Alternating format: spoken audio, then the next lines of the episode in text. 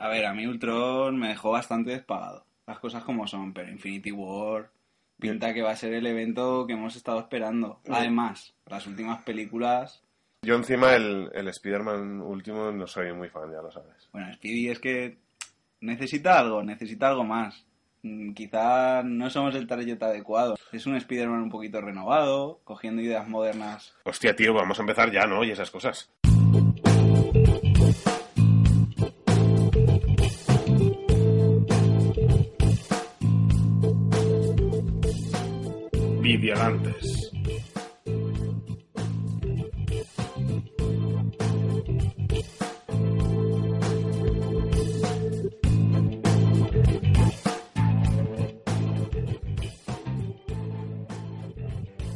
Buenas a todos y todas, esto es Videalantes. Somos Jones y Nigel, un par de chavales que han estudiado comunicación audiovisual, tienen pasión por el cine, la música y por supuesto los videojuegos, entre muchas de las artes, que pueblan nuestro mundillo día a día. Y los cómics, y los cómics. Y los cómics, los cómics sobre todo, entre otras cosas. Pero aquí nos vamos a centrar en hablar de videojuegos y nada, compartimos esta, esta afición y hemos pensado que, que como siempre que nos encontramos no paramos de hablar, porque no hay quien nos calle, ¿eh? Las cosas como son, Nigel.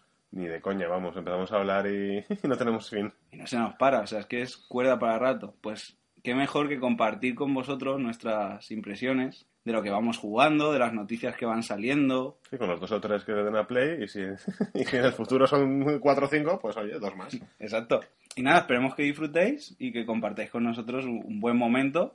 Para nosotros es como una tertulia y queremos compartir. Y el feedback siempre es bienvenido. Cualquier comentario que queráis poner, que cagarnos en nuestras madres. Eh... Sí, a ver, todo eso es bien recibido. O sea, ya, ya, ya estamos acostumbrados, sin presiones y sin tapujos. O sea, lo que tengáis que decir se dice. Que aquí al final somos dos matados. ahí, ahí estamos. bueno, yo a mí me gustaría empezar con hablando un poquito de 2017, ¿no? 2017 pienso que desde el principio hasta el final ha sido un año estupendo para los videojuegos. Un añazo. Un año brutal, tanto en la esfera del AAA, masiva, como por supuesto en el mundillo indie. Sí que es verdad que yo personalmente me he quedado con las ganas de catar más, más juegos de la esfera indie. He visto muchas cosas muy interesantes, como el Celeste, el Night in the Woods, que ha ganado varios premios, y además mm, es una aventura que me llama muchísimo. El de Iconoclasts, o sea, hay pequeñas joyitas que han estado por ahí esparcidas, pero por temas de dinero y también de tiempo, porque vamos a ser sinceros, no hay dinero cosas, para sí, todo. sí. Yo no he podido catar mucho, pero bueno, lo que he catado en general ha sido, ha sido buen producto. Ha sido unas buenas historias. Hay historias en concreto de las que luego hablaremos que a mí personalmente me han llegado, pienso que ya para siempre, dentro de mi historial de, como, de videojuegos como jugador. Es que incluso, aunque no hayamos jugado muchos juegos, viendo vídeos, le- leyendo reseñas eh, de cosas que dices, no he jugado, pero joder, vaya, vaya año de cosas que, que han salido. Entonces, hablabas del indie, te metes en la Play 4, te metes en, en la Store y empiezas a, a ver cosas y dices, joder, esto lo quiero, esto lo quiero, esto lo quiero. Sí, o sea, si fuera por cartera infinita, Claro. se bajarían un montón de cosas. Yo, yo recuerdo cuando me pillé la, la Play 4 en su momento, que decía, Buah, no sé cuándo me la pillaré, y al final lo, lo decisivo fue el catálogo que, que empecé a ver que había.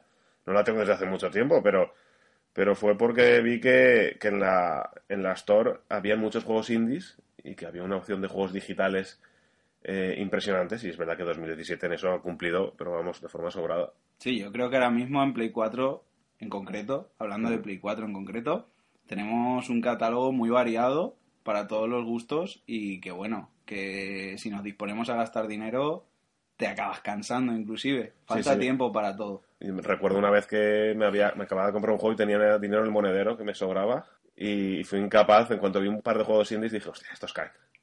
Eh, Estos caen, me acuerdo creo que fue el Banner Saga por un lado y el otro no me acuerdo cuál fue, no sé si fue el Random Monday o alguno de estos. Ya tienen tiempo, pero que, que tienes un catálogo ahí muy importante y este año, este año pasado se ha aumentado considerablemente. Sí, yo eh, por experiencia personal también teniendo el PS Plus han ido regalando jueguitos pequeños, y Ujú, que es que sí. no, yo qué sé, el Titan Souls, el Fury, son juegos que de una manera u otra me han llegado de cierta manera. Entonces pienso que, que es considerable también. En PS Plus, bueno, el regalo es como un lo siento por cobrarte dinero por jugar Sí. online, ¿no? Al final, pero hemos tenido nuestras cosas. también eh, recientemente regalaron el Bloodborne, que es un juegazo. Ostras, no lo sabía. Entonces, Es lo que tiene. de vez en cuando hay alguna sorpresita superior que viene. Y bueno, fuera de, de ya de lo que compremos o del catálogo, el dropeo constante, ¿no? En la prensa del videojuego, de Sí. nuevas noticias, los desarrolladores anunciando nuevas IPs muy buenas, secuelas también esperadas que al final han, ten- han resultado tener calidad. Otras han salido un poco más mal paradas, un poquito menos, ya va a gustos personales, pero bueno, en general lo importante es que ha habido de todo. 2017 ha dejado un legado muy importante desde mi punto de vista. Sí, sí, y estoy creo, de, acuerdo, pero vamos. creo que 2018 va a coger ese relevo también con fuerza como ya se está viendo. Sí, yo creo que sí, que al final cuando tú siembras, a ver, hay, hay temporadas que son casos aislados, pero yo creo que cuando haces un buen trabajo no se acaba en diciembre. Tú sigues al año siguiente, sigues recogiendo todo lo que has ido haciendo antes. Yo creo que 2018 va por la misma línea porque las cosas están haciendo bien. Exacto. La verdad es que comparto completamente tu opinión. Y dentro de esto hay una cosa que me gusta mucho, en concreto de- del, del rollito que llevamos tú y yo, que es que siempre que nos encontramos, esto es, un- esto es una casualidad, pero es así, Sí, sí. tú siempre has jugado algo que yo no he jugado y viceversa. Ujú. Estamos jugando como en líneas paralelas. Sí, teniendo gustos parecidos, acabamos jugando muchas veces a cosas diferentes. Sí, mucha, mucha línea paralela ahí y es muy interesante porque siempre hay un feedback, siempre hay una conversación y es lo que realmente te hace darte cuenta de que no solo el catálogo es variado, sino que hay un montón de joyitas sueltas por ahí. Entonces había pensado que, que, bueno, lo ideal sería decir cuál ha sido nuestro top 3 de 2017, ¿no? Personal, hablar un poquito de cada juego, a ver qué nos ha aportado y Pues sí, conversar pues sí. un poco desde la perspectiva de, de alguien que lo ha jugado y alguien que no. Pues si vamos a poner una musiquita mientras y me lo voy pensando porque no lo tengo muy claro todavía. Si es que eres un caso, tío.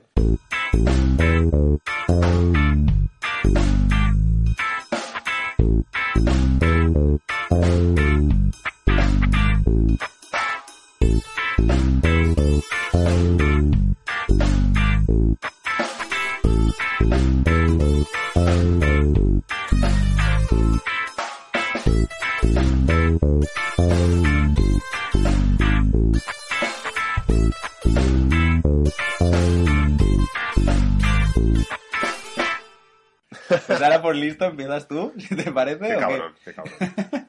A ver, el, el tercer puesto es el que más claro tengo. Vamos de menos a más. ¿no? Vamos de menos a más. tenemos Claro, claro. sí, claro, De menos a más aquí que- para crear un poquito de expectación. Hay que acabar en el top siempre. Yo creo que aunque no es del año pasado, pero sí lo jugué el año pasado, que al final es lo que cuenta, el Brothers es el juego que, que está en el tercer puesto, que se lo ha ganado, vamos, con, con creces.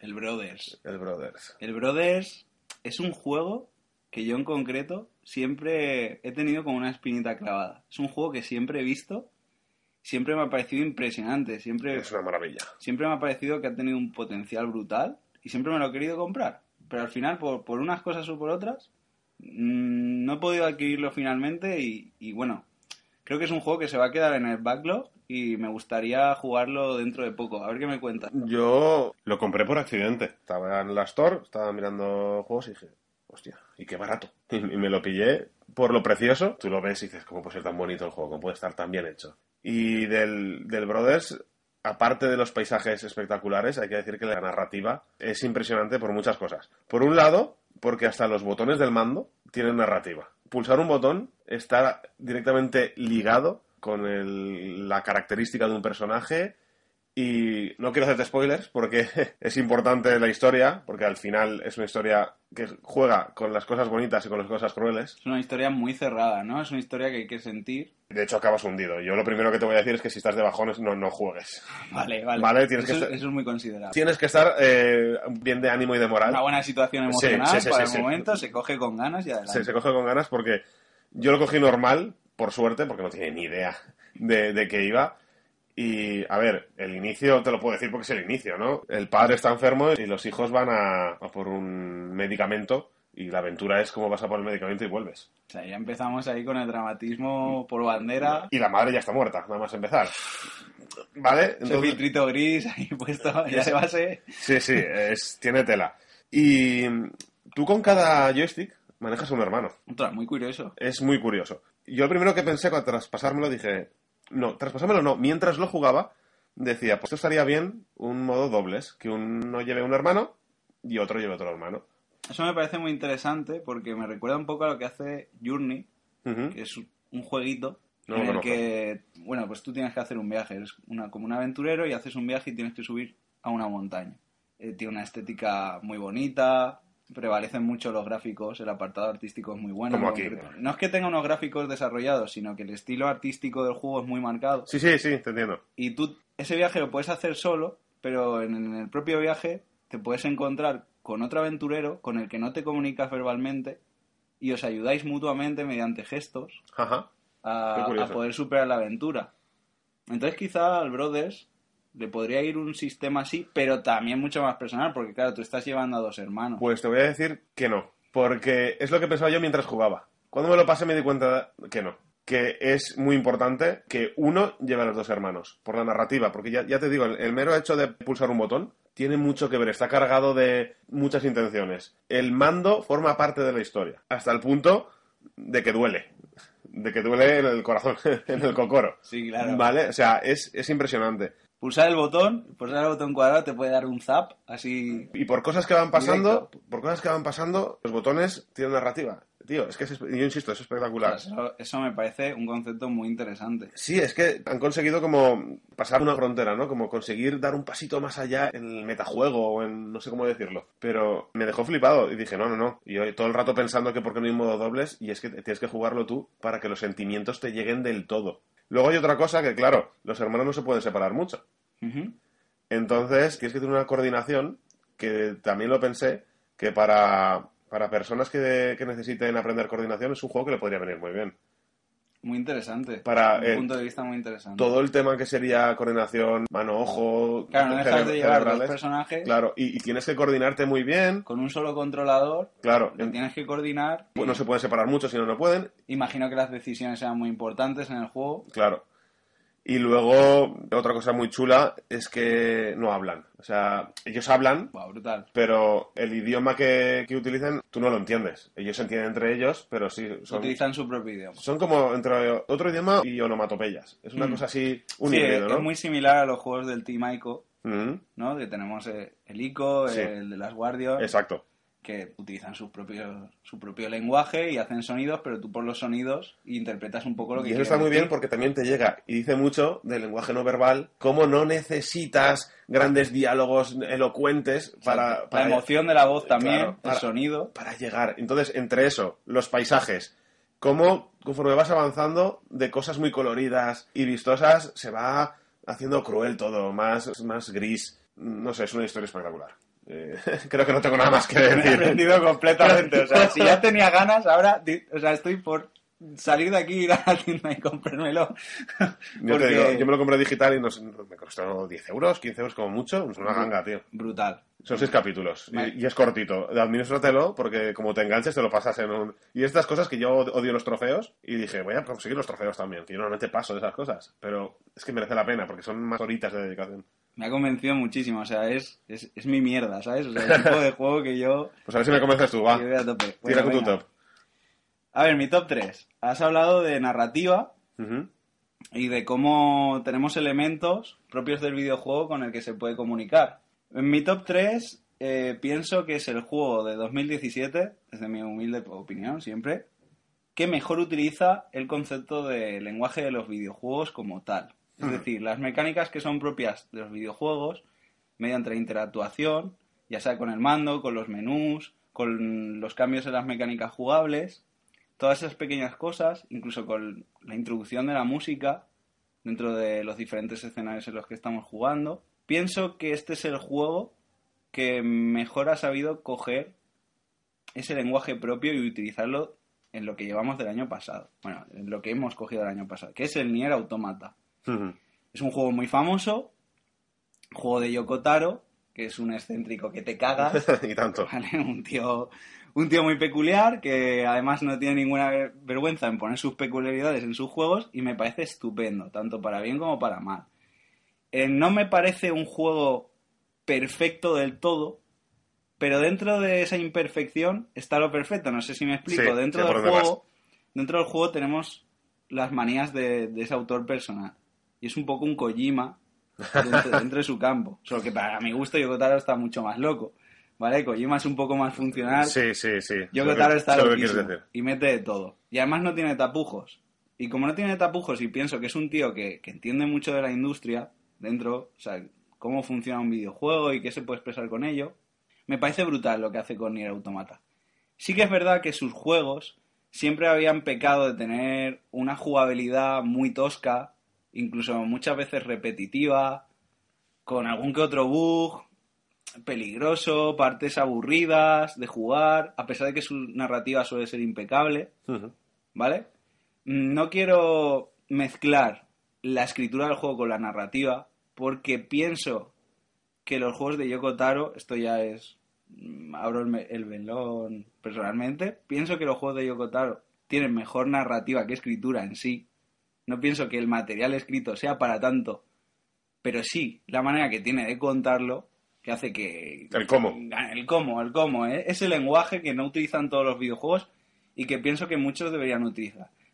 Es una escritura muy buena igualmente, pero que en realidad gana enteros por las decisiones que tomas en la aventura, por cómo interactúas con el propio juego. No sé si me explico. Sí, sí, perfectamente. Y bueno, el juego, en base, eh, es un futuro, futuro distópico, la humanidad ha sido arrasada y hay un ataque alien, ¿no? Y las tropas de, de la humanidad mandan androides para defender la Tierra, ¿de acuerdo? Entonces, los pocos supervivientes que quedan en la Tierra se aprovechan de las tropas mm, del grupo de los androides para ir limpiando el mundo del asalto alienígena, que por otra parte los alienígenas no están presentes en la propia Tierra ya invadida, sino que mandan tropas en forma de, de robots, son robots, Robots puramente, máquinas, no, no androides como tal, ¿vale?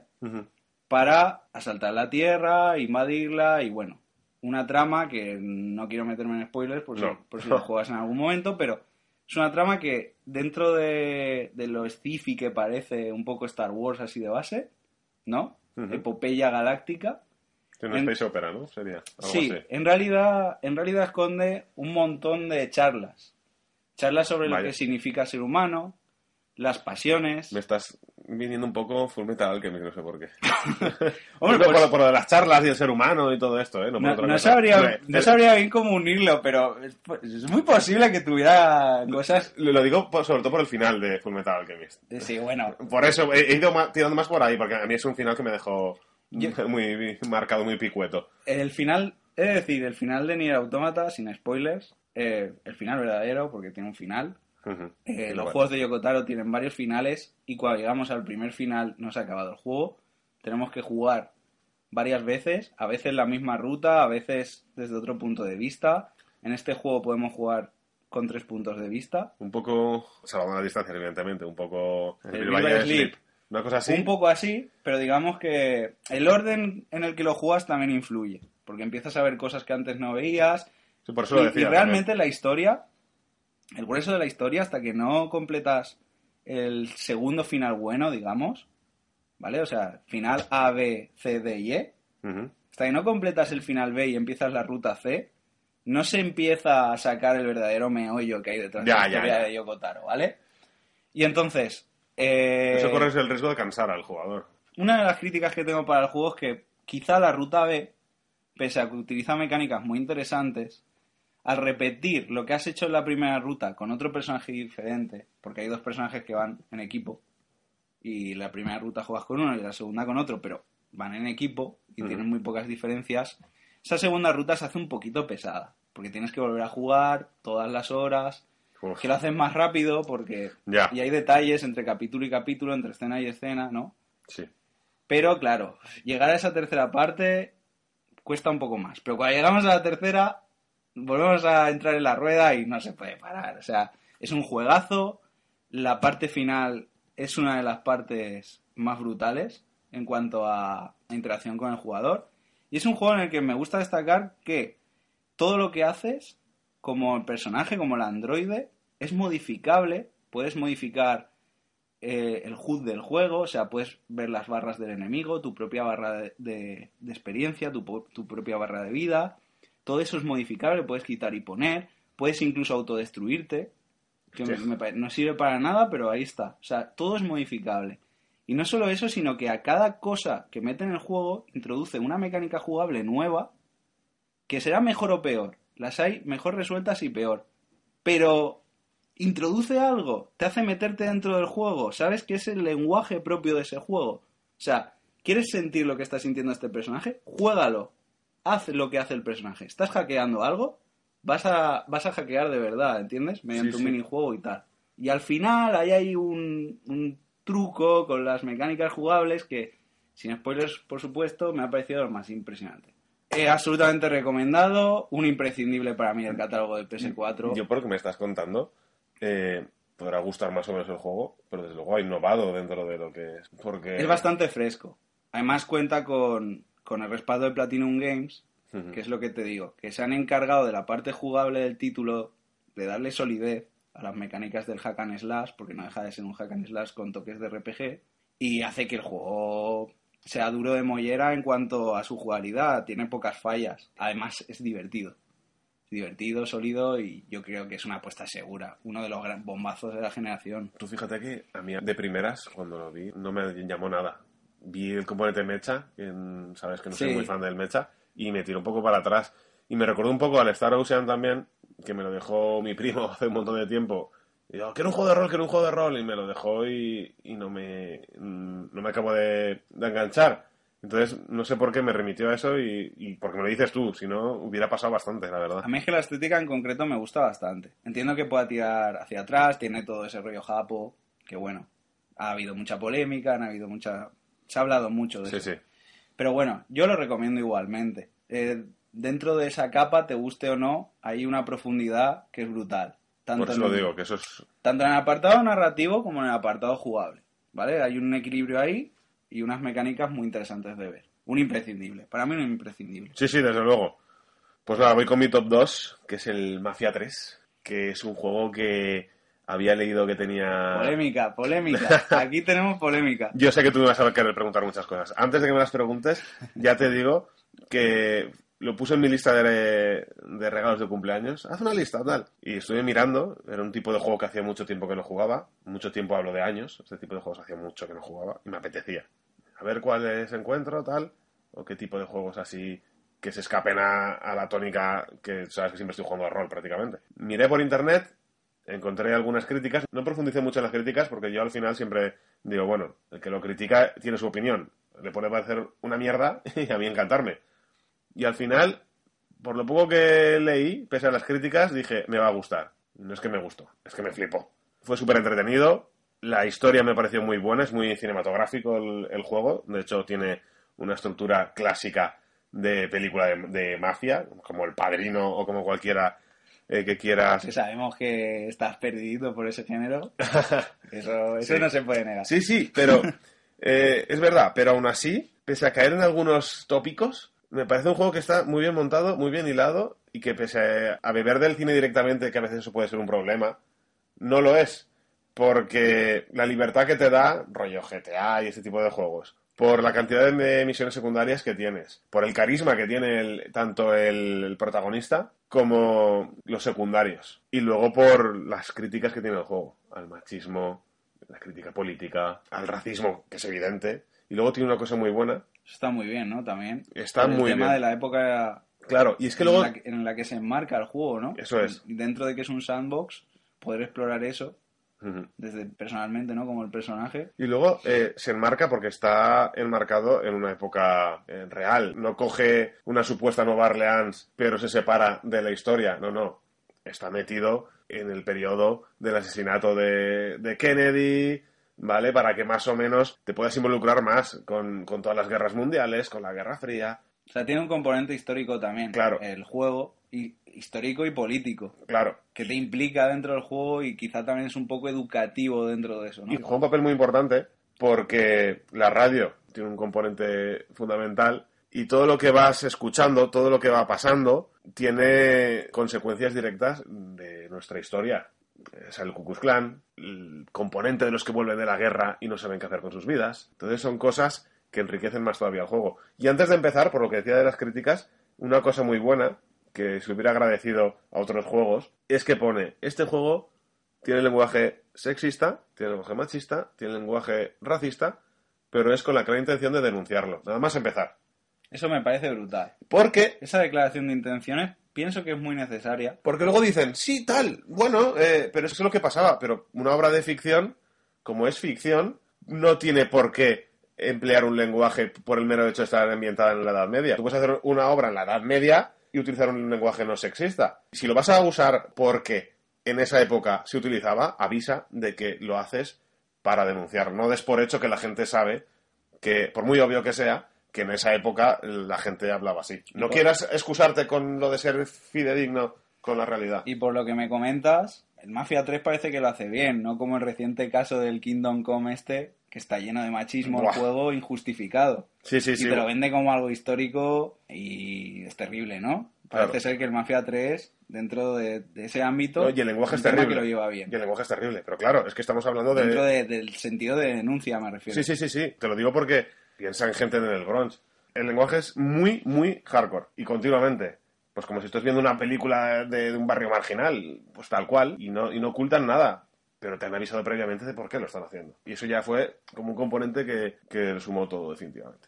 A mí me gustó cuando me comentaste el tema de la radio. Un Ujú. saludo a Yusef Gabaldá, Hombre. que nos ha hecho apreciar la historia de la radio Uno y dos. uno y dos, muy potentemente, esas tardes de estudio intensas, ¿no? En la carrera. Eh, ese, ese aspecto cuando me lo comentaste me pareció brutal, porque la radio puede ser un buen medio expresivo dentro de la narrativa del propio juego. Ujú. Eso por una parte. Luego, lo que me has comentado de, del lenguaje que trata el juego, me parece muy bien que ya el juego se expresa abiertamente como un- una narrativa de denuncia respecto a eso y que se preocupe por ser fidedigno siempre dentro de las bases de la denuncia. Está muy bien. Pero sí que me gustaría abrir el melón de la polémica del Mafia 3, ¿no? O sea, ¿Cómo te gustan Había- mis melones, eh? a mí me encanta. O sea, hay que cuestionarse todo, ¿no? Entonces, Pues sí. ha tenido muchas críticas. Que si bugs por allí, que si no era lo que se esperaba, ¿no? Entonces, ¿tú qué opinas un poco de esto? ¿Tú has tenido problemas jugables? O sea, sabemos que la narrativa te ha convencido. Me lo ha conocido Pero- mu- muchísimo. Pero dentro de la jugabilidad, ¿has tenido algún problema? No he tenido ningún problema. Creo que una vez, como me ha pasado con juegos que no tienen ningún tipo de polémica, se me quedó calado el juego y tuve que resetearla. Por suerte tiene autoguardado y no perdí absolutamente nada. Bueno, al final eso a mí me ha pasado con juegos que se supone que están perfectamente Claro. testeados y... Entonces, yo entiendo que seguramente eh, nada más ahí tendría bugs, pero es que ahora están arreglados todos. Por lo menos en, en mi CD, vaya. ¿Sabes? Entonces, yo no tengo ningún problema de jugabilidad. Puedo entender las críticas, ya no de jugabilidad, sino por lo que decías tú, de la narrativa, para gente que igual quiera una historia hiper original. Porque si tú has visto muchas películas de mafia, pues no te va a sorprender la historia. Tiene varios finales, que eso está muy bien también. Tienes hasta tres finales, si no recuerdo mal, diferentes. Y el juego es rejugable porque tú vas captando socios y tú les vas dando distritos de la ciudad. Conforme vas consiguiendo quitarle distritos a la persona de la que te quieres vengar, entonces tú a tus socios tienes que conseguir que te sean leales o no. No es un game over si no les eres leal, simplemente la historia va cambiando. Pues o te, te traicionan, o se matan entre ellos, ¿sabes? Entonces, tú tienes varias formas de ser un mafioso. Puedes intentar ser un mafioso y dentro de ir por la senda del crimen, ser lo más legal, por así decirlo, posible. O ser un cabrón absoluto y, y no querer juntarte con nadie y quererlo todo para ti. A querer solo eh, tener un socio a la hora de matar gente. Puedes perdonar más vidas, puedes perdonar menos vidas. Y eso al final te va repercutiendo un poco, sin ser un videojuego. Evidentemente que tenga muchos finales y muchas alternativas, porque no es eso. No es un Telltale que al final los Telltale no son lo que parecen, Sí, lo entiendo. Vale. Lo entiendo. Pero que tiene, tiene muchas opciones. Entonces, es verdad que dentro de las opciones ninguna es súper original. Si has consumido muchas historias de este tipo, pues no te va a sorprender. Pero yo creo que lo bueno del juego no es eso. Y a veces tú lo que quieres simplemente es entretenerte un rato y que la jugabilidad y que la experiencia sea buena. Y yo creo que es lo que te da el Mafia 3, ¿no? Una, una experiencia buena y un buen rato que pasar, que explorar. Los DLCs están muy bien. A mí tuve la suerte de como me los regalaron ya tarde, ya me venía con todos los DLCs. Los DLCs me parecieron muy, muy chulos. Se salen además de un poco de lo que es la línea de la historia principal. Pues uno es un poco más terrorífico, otro es un poco más rollo western, ¿no? De, Sí, de- sí, de sí. Texas. Un curioso punto de vista, ¿sabes? Sí, entonces te ofrece cosas al final el, el juego di- diferentes y no tenemos que, o bueno, es una opinión, claro, no tenemos que jugar un juego solo por su historia. Yo creo que con la defensa que has hecho del juego, sinceramente, realzas mucho ese punto de no solo hace falta leer sobre juegos y informarse sobre juegos, sino que al final un juego tenemos que cogerlo y vivirlo nosotros, ¿no? Claro. Darle la valoración nosotros y tratar de, de no fijarnos en la nota, no fijarnos en... Es que nunca me fijo, pero tienes razón. ¿No? Sí, Eh, sí, sí. En esos pequeños condicionantes y si nos llama por algo, adelante. Y si te gusta, en Dale este, caña. en este caso, te gusta la historia, te gusta en qué está ambientado. Sí, te Eh, gusta el rollo, te gusta el género. Claro. Dale caña e inténtalo. Me ha gustado. O sea, Yo creo que... yo le daría una oportunidad. Y si te gustan pues juegos críticos con ese tipo de cosas, porque también se le mete mucha caña a la iglesia, se le mete mucha ¿sabes? Pues oye, es meterte en la piel. A mí lo que me gusta, lo que me gustaba era meterme en la piel de él y salir por las calles y, y ya está, ¿sabes? No había más. Perfecto. Pues yo creo que, que es una apuesta que hay que tener en cuenta y que a veces hay que arriesgarse. A veces hay que arriesgarse y me parece muy bien que, que hayas puesto este juego en tu top. Personalmente me ha sorprendido, no me lo esperaba. No me lo esperaba por, por eso, por la polémica, pero, pero me parece una interesante reflexión sobre eso. Ya sabes que la radio me conquistó. La radio, la radio está ahí en tu vida y Porque adelantando una cosa que vamos a comentar después, muy brevemente, eh, la radio es impepinable que te subas al coche, porque no puedes pasar el, juego sin subir en el coche. Y cada vez que te subes en el coche, la, la radio suena y te van contando cosas. luego hablaremos de subirse al Claro, coche, ¿eh? claro. Entonces, que eso sí que lo hemos sea, compartido tú y hombre, hombre. Entonces tú te subes al coche y la narrativa te van contando cosas, un locutor como si fuera Jiménez de los Santos y y Iñaki Gabilondo, y, y van hablando y te cuentan cosas que están pasando. La música que te pone, que es una banda sonora, es espectacular, que me encantó, yo creo. En cuanto a eso, seguro que no lo dudo. También es verdad que ese tipo de música me gusta. Claro, Pero en cuanto a eso no lo dudo. Pero Es es un juego que está ambientado y al final... Claro. Entonces la radio es importantísima. Dejaba caer el, el chucito este, porque sabemos, aunque luego lo ampliaremos más, que en el Final 15 le dan mucho peso a la narrativa dentro de la radio y la radio igual no la ves y te la pasas por alto y no, y te enteras. balón. Y no te enteras de qué va a pasar. En fin, voy a encender la luz y me vas contando, que nos estamos quedando a oscuras, y me vas contando tu siguiente. Perfecto.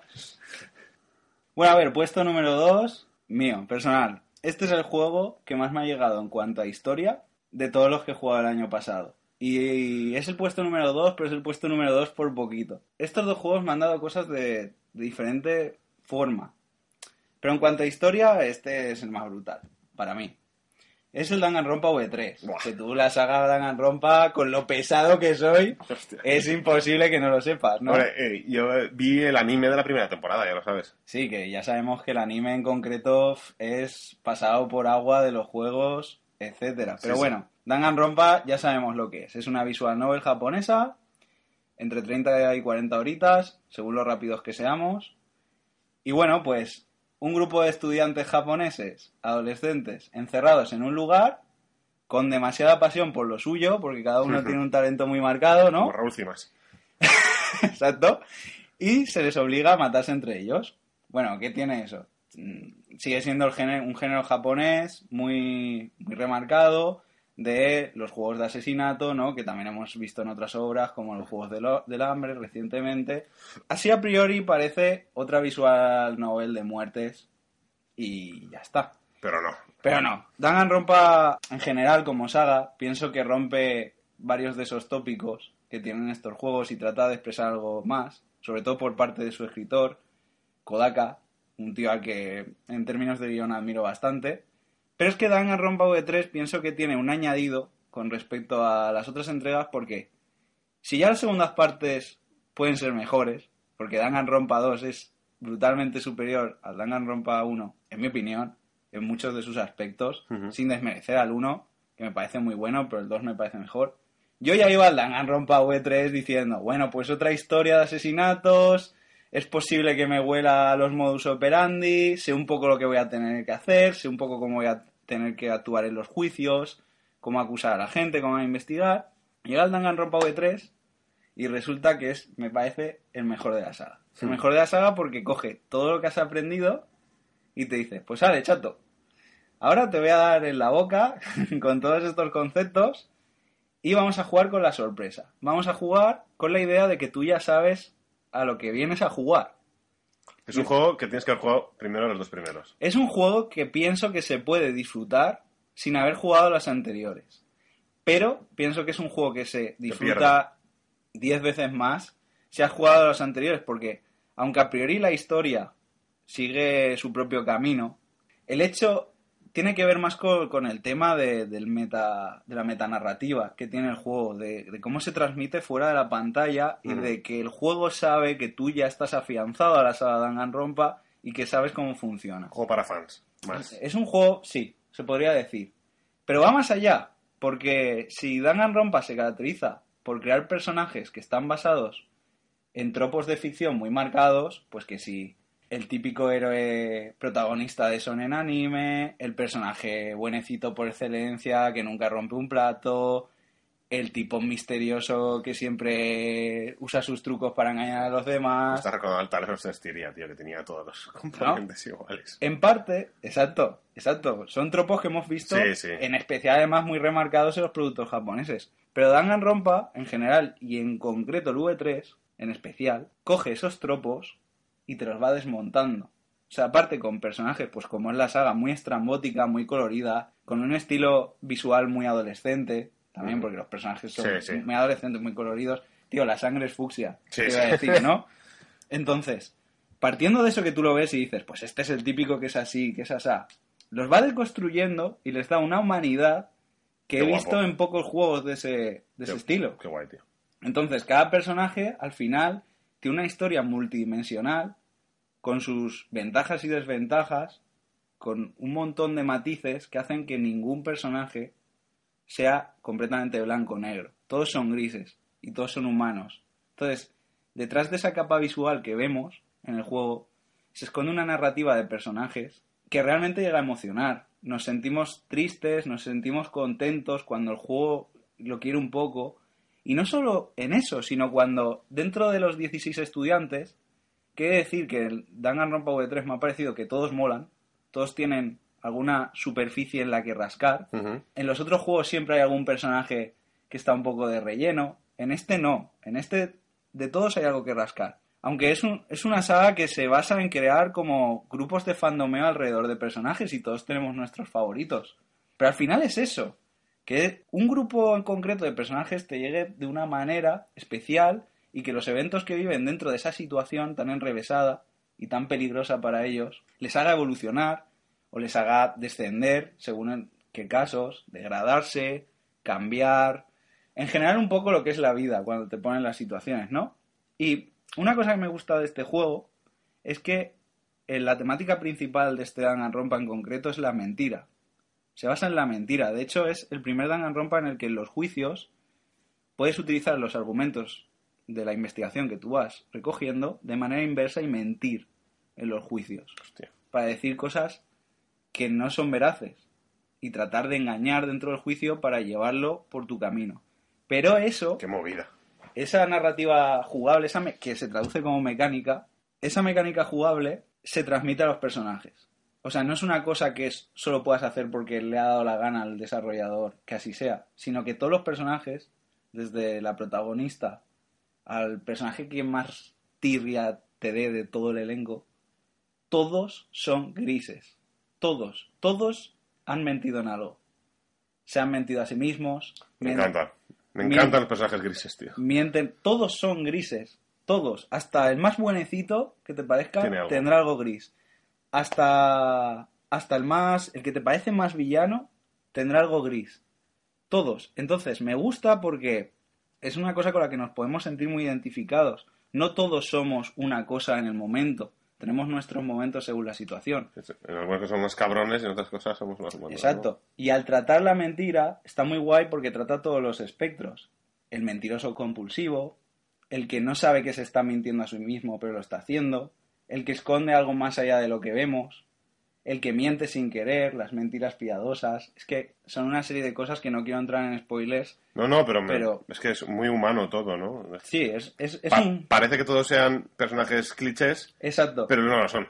Esa es la gracia, que parte de todo personajes clichés, muy estrambóticos, y de repente tú vas jugando, te vas metiendo en ese mundo, lo vas probando, y además ya en el V3 en concreto, ya sabiendo a lo que te vas a exponer, y te vuelve a sorprender. Y he de decir una cosa, sin hacer spoiler, pero que me parece que hay que comentarla en cuanto a este juego en concreto, dentro del género de las novelas visuales, y dentro de los videojuegos diría en general, que es el final. El capítulo 6, el último capítulo del juego, rompe, dentro de mi parecer, rompe barreras dentro del género. Hace una reflexión sobre la ficción, sin hacer spoiler, mm, el que lo juegue que esté muy interesado, sobre la narrativa. Hace una, una reflexión sobre la propia narrativa del juego que me parece increíble. Es metanarrativa pura. mm, hay una sorpresa final. Bueno, no una, hay varias sorpresas, porque si has jugado un Danganronpa sabes que el capítulo 6 son bombas por todos los lados. Si es como un capítulo nuevo del HBO. Exacto. Pero en este en concreto, tú ya vas con la sorpresa asimilada y te vuelve a sorprender, pero de una manera que salta de la televisión. Te hace pensar. Acabas el juego y lo estás rumeando varias semanas. Bueno, yo lo llevo rumeando varios meses, la verdad. O sea, es, una- es un tema que a mí en concreto me, ha dado, me da para hablar. O sea, si me tiras cuerda podemos sí. hablar mucho, ¿sabes? Pero sin entrar en spoilers, pienso que el final de Danganronpa V3, el capítulo final en concreto, lo que hace en ese capítulo es no solo arriesgado, sino es muy valiente, es muy muy valiente, muy peligroso para algunos fans, he de advertirlo. Han habido mucha, mucha división de bandos, hay a quien le ha encantado y hay quien lo ha detestado, a mí me ha encantado, pero pienso que como mínimo es de mención importante en, en A ver, el- las grandes cosas dividen a la gente. Exacto. Es, es como cuando acaba una serie y dices, esto ha sido muy, ha sido muy controvertido, ha sido, nos Sí, por- ponen dos bandos, ¿sabes? Y pienso que, que habría que hablar un poquito más de, de ese final y espero que quien le dé una oportunidad lo piense y lo reflexione. estos son los momentos en los que maldigo no tener ni puñetera idea de inglés. Sí, eso es la putada que tienes tú, ¿no? Que, que bueno, el juego está completamente en inglés y pienso que requiere un... Tampoco es muy complicado, pero son muchas horas de leer. Vas a pasar tus 30 horitas con un grupo de personajes hablando. Y para, Que- y para no perderte nada necesitas tener un buen nivel de inglés. Que por otra parte, ese número de horas es lo que te hace juntarte Claro. a pegarte más a esos personajes. Sí, sí. Y necesitas leer, se expresan mediante eso. Es como un juego de rol. Vamos, necesitas del texto. No deja de ser una visual novel y se apoya en eso, a pesar de que usa muchas mecánicas fuera de lo típico de las visual novels para expresarte algo. Pero bueno, está completamente en inglés, tiene algunas cositas, como que como ya has jugado a muchos casos, algún caso se te puede hacer largo porque ya es- te empiezas a ver cómo va a acabar Ya. o qué mecánica tienes que utilizar. Sí, bueno, antes hablábamos de con el Mafia, de si has visto muchas pelis de, de Mafia, si has visto No deja de muchas ser. cosas de Sherlock y con Exacto. cosas de, de investigación, pues te acabas oliendo cosas. No, de- no deja de ser el enésimo juego sobre asesinatos que has jugado. Y de detectives y de investigación. de detectives y de investigación, exacto. Y al final es eso. Pero por lo demás, yo pienso que es redondo el juego. Es un juego redondo. Es que me lo vendes tan bien que, que me, me voy a apuntar a inglés solo para jugar. me parece perfecto. O sea, yo estaría hablando contigo de esto todo lo posible. Y me gustaría, por último, remarcar que el contenido extra que te da después del juego es muy completo. ¿Mm? Hay cosas muy sorprendentes. No dejan de ser como minijuegos para divertirte un poco más con los personajes o para saber más cosas de los personajes fuera de lo que has visto en la historia, que me parece muy interesante siendo que es un juego que se basa en los personajes. Y que bueno, que te da para muchas horas, que el dinero está bien gastado, que no vas a acabar la historia y lo vas a dejar en la estantería. Es posible que si te has encariñado mucho con esos personajes, vuelvas y lo pruebes un poco más. Perfecto, tío. Me, me convences. Yo te digo, si no fuera por el handicap. De hecho, creo que lo hablamos. Yo cuando salió la fecha de, la- de lanzamiento, yo la tenía apuntada para comprármelo. Y tenía el dinero reservado para comprármelo hasta que vi que estaba en inglés. Sí, De hecho me lo dijiste tú, dije, joder. es que esa es una de tus kriptonitas personales. Claro, pero es que me lo iba a comprar. Y fíjate, yo no me he leído nada ni nada. Simplemente vi que todo el mundo dice que es súper floja y una mierda en comparación con los juegos. Cuando vi la primera temporada del anime, me flipó. Y me dijisteis, pero si no vale nada en comparación con lo que son los juegos. Me tiene que encantar el juego. Si el anime siendo tan flojo me, me fascinó, pues, Pues quizá algún día, con un parche en ordenador, porque ya hay parches en español para el 2 en si, concreto. y si no hay que amenazar para que lo traduzcan. y si no, pues a estudiar, tío. No, yo lo que no entiendo es, es a, a día de hoy como hay cosas que no llegan traducidas. También te- Eso es verdad. de- Yo, siendo una X en mi, en mi historial, personalmente, yo el juego lo he jugado con el doblaje en japonés, porque me da más gozo, personalmente. yo siempre me lo pongo todo en japonés. Y los subtítulos eh, Así me vas en con el inglés. Claro. pues aprende, ¿ves? Ponte- Empieza a ponértelos en inglés. Y decir que es un juego que en español sería brutal, también adaptado. Además, con la cantidad de guay. buenos actores de doblaje que tenemos de estos. Perfecto, tío. Pues te comento mi top 1 si quieres. Pues el 1 es precisamente, y ya era ahora, el único que sí que es de 2017, de verdad, porque el Mafia es de finales de 2016, que ya podría valer como 2017. Es que tú eres mayor para todo. Para todo, para todo. Para eres, todo. eres la voz de la sabiduría para todo. El dinosaurio, siempre. es el Horizon, básicamente. El El, Horizon. Es un juego redondo. Es que es redondo. Para todo. Y como siempre voy a empezar con un Zasca. Ya antes ya he repartido unos pocos, ahora voy a repartir otros. Y es el, el tema sandbox. Ahora que está tan de moda hacer sandbox innecesarios, es un sandbox para mí perfecto. Yo creo que he alcanzado la excelencia del sandbox. Tiene un mapa grande sin ser excesivo. Porque yo cuando encendí el Witcher 3 y vi el mapa con tantas cosas me entró ansiedad. Yo que soy de hacerlo todo, no dejarme nada, cuando entré en el mapa ya, ya expandido del todo del de Witcher 3 dije, madre mía, ¿por dónde empiezo? ¡Qué agonía! Y al final eso también Te hace... comprendo, abruma. Abruma. Hay veces que hay juegos de este estilo que abruman muchísimo. Y, y es como tantas críticas de juegos. Antes hablaba del Tales of Cestiria, por ejemplo, y es verdad que tiene un mapa muy grande y está vacío. Hay muchas críticas de eso y se ve que dijeron, no, vamos a llenarlo todo porque la gente quiere esto. Sí, la gente quiere esto, pero con sentido. Porque es que al final te impide realmente disfrutar cuando no sabes dónde ir. Y yo soy de los que le gusta no saber dónde ir y tener mil cosas que hacer. Pero el Witcher 3 me pareció excesivo. Y yo creo que el Horizon lo ha hecho perfecto. Y, y las distancias igual. Vuelvo ahora al Zasca al Final 15. En el Final 15 te desplazas de manera eh, absurda. De arriba para abajo. Viajes inútiles. Eh, distancias Sí, gastas mucho tiempo de juego en, en ir con el coche y aunque los recortes, siguen- te sigues comiendo unas pantallas de carga que que no aportan nada. que hay zonas del mapa inútiles. Que Sí. están ahí puestas. Eso es cierto. Y yo creo que el Horizon, el mapa y todo está en su justa medida para ser grande, para disfrutarlo y para poder darte una vuelta y sin agobios, sin necesidad de perderte y de salirte de la historia, porque esa es otra cosa que tiene el Horizon, las misiones secundarias, que también tiene muchas, pero tampoco se excede de nuevo. No llegan a, a permitirte salirte de la historia principal, porque de alguna manera u otra se conectan con la historia. En el de Witcher y en el Final 15 también hay historias que no tienen nada que ver.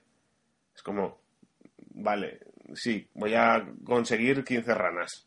Sí, me acuerdo de, de, de la, de la submisión, bueno, la serie de submisiones de las ranas en concreto. Que no está ostras, mal, pero, pero que si una sí, pero es que lo- O luego la de irte a hacerte fotos por los lugares. o la de las chapitas, ¿sabes? Que Mm. una o dos está bien, pero que al final hacer para rellenar, para tener cosas que hacer, pues al final es Sí, eso parece que últimamente está como, como muy metido dentro de, de los sandbox. ¿verdad? para que haya mucho que hacer. Sí, exacto, mucho que hacer. Bueno, sí, pero enlázamelo aunque sea mínimamente con la historia. De hecho, por ejemplo, en, en uno de mis juegos de top, el Nier Automata también tiene eso.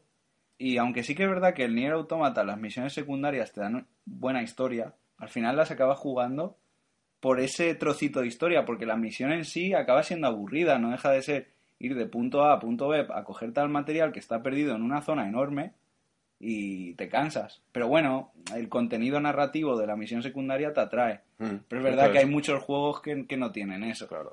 Luego, la historia, insisto otra vez, yo creo que los tres, incluido el Brothers que he comentado, eh, yo creo que los tres no tienen ninguna historia excesivamente original. El cliffhanger del Horizon te lo puedes oler perfectamente a mitad juego. Pero eso no es óbice para que no disfrutes de, de la aventura. El mundo me pasó también que al principio me echó para atrás. Jugué la primera hora y no parecía que me iba a gustar mucho. Luego me comí mis propias palabras. Porque dije, guau, estos robots, este mundo. Porque también es verdad que no me gusta ver trailers. Es manías que tengo yo. Pero yo pensaba que era medieval. Y cuando vi los, los animales en forma de robots Claro. dije, uff, Cuando entraste en el sci-fi, claro, me gusta la ciencia ficción. Pero como iba a otra cosa, te chocó, te chocó. me chocó. También Claro. el aspecto de Aloy, ¿no? Que por cierto, hablar de Aloy, Aloy brutal, ¿no? Espectacular. Luego está la gente que dice, no, es que como es una mujer, yo me, estaba metido dentro de ella y empaticé. Eso son mamarrachadas. Eso son O sea, gilipolleces. todavía no he podido jugar al juego y por todo lo que he visto y he leído, estoy seguro de que Aloy es uno de los personajes Es de la generación. espectacular.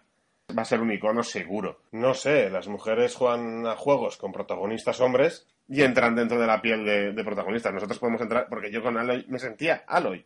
Es que yo nunca he entendido ese, ese concepto, ¿sabes? O sea, Son, son cosas que no... un personaje es un personaje y tenemos que sentirnos...